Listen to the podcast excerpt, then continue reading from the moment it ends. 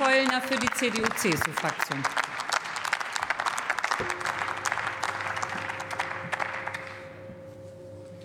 Sehr geehrte Frau Präsidentin, liebe Kolleginnen und Kollegen!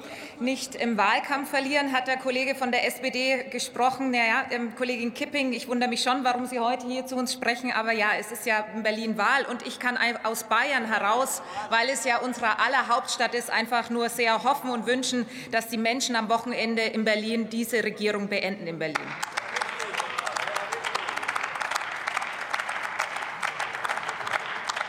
Housing First, das ist ein Konzept, was es beispielsweise auch in meiner Heimat Oberfranken gibt, im Landkreis Kronach, und es ist überzeugend.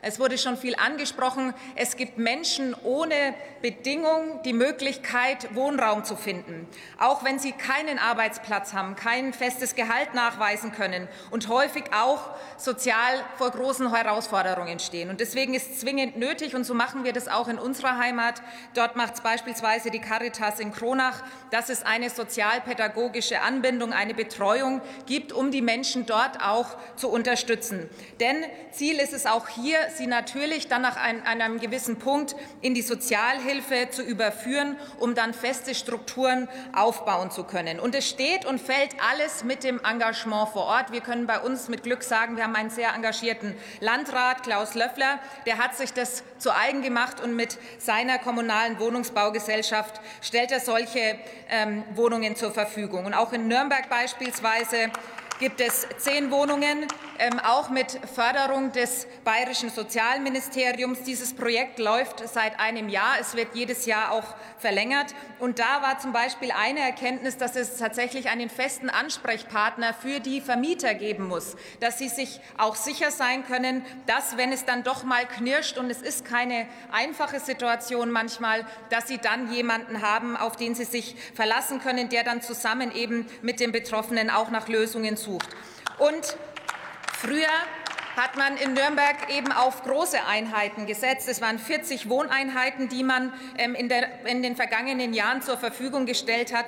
Und man kommt eben auch davon ab, weil es zu großen ähm, Herausforderungen dort gekommen ist und ist fest davon überzeugt, dass man eben den Ansatz im Quartier wählen möchte. Und das kann auch eben eine Lehre für uns in Berlin sein, dass es ganz klar sein muss, solche Wohnungen, die müssen eingestreut sein, die können nicht isoliert irgendwo am Rand auf Dauer ähm, etabliert werden und stehen. Und äh, da ist man in Nürnberg auch fest davon überzeugt, ähm, den Weg eben der Dezentralität auch dann tatsächlich äh, weiterzugehen. Wir brauchen aber grundsätzlich mehr Wohnraum, eben auch in kleinen Städten. Es ist schon lange kein Problem mehr nur der großen Städte. Und deshalb müssen wir mehr bauen und auch mehr Fläche generieren. Und das heißt für uns aber auch ganz konkret Förderinstrumente anzupassen und kombinierbar zu machen. Und deswegen wünsche ich mir, und wir fordern das auch ein, dass beispielsweise die Förderinstrumente der Städtebauförderung, der Brachflächenprogramme, also auch um Entsiedlung möglich zu machen, aber eben auch der Wohnungsbauförderung zukünftig miteinander kombinierbar sein müssen. Das wird leider viel zu oft noch ausgeschlossen und wir setzen uns sehr dafür ein, dass gerade in der jetzigen Situation eine Kombinierbarkeit möglich gemacht wird. Und wir brauchen auch, ähm, um Brachen und Leerstände wieder zurück in den Markt zu führen, eben mehr Transparenz. Und das heißt, es muss auch klar sein, wenn wir den geförderten Wohnraum anschauen, gerade im Bereich Housing First, müssen Zuschläge gezahlt werden, denn es schreckt tatsächlich auch ab in gewisser Weise, weil eben die Zustände der Wohnung dann in manchen Situationen nicht so ähm, akzeptabel sind, ähm, wie wir uns das vielleicht vorstellen. Und deswegen werden wir auch da nur Bereitschaft finden, dass Leute in diesen Bereich, auch private Investoren reingehen, wenn wir da einen Zuschuss obendraus zusichern. Und wir wollen Flächen zur Verfügung stellen. Und wir haben als Union einen Vorschlag dort gemacht.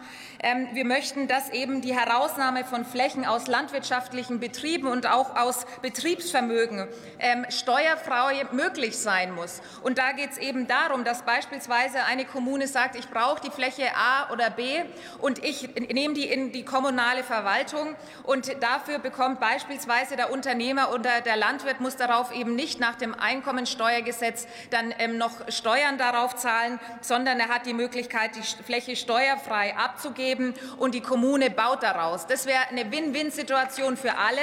Es würden Flächen zur Verfügung gestellt werden und gleichzeitig hätte sie die Kommune ähm, in, überführt. Und deshalb, glaube ich, ist es eine, weiterhin eine große Aufgabe, vor der wir stehen. Und wir wollen das mit aller Kraft unterstützen. Aber zur Wahrheit gehört eben auch, dass wir dafür dringend mehr bauen müssen. Denn am Ende ist den sozial Schwachen überhaupt nicht geholfen, wenn eben dann die mit festen Einkommen oder ähm, mit, einem, äh, mit einem Lebensentwurf, der vielleicht ein bisschen einfacher war, dann eben auch noch mit auf den Wohnungsmarkt drängen. Und das ist die Situation, wie sie im Moment eben ist. Vielen Dank.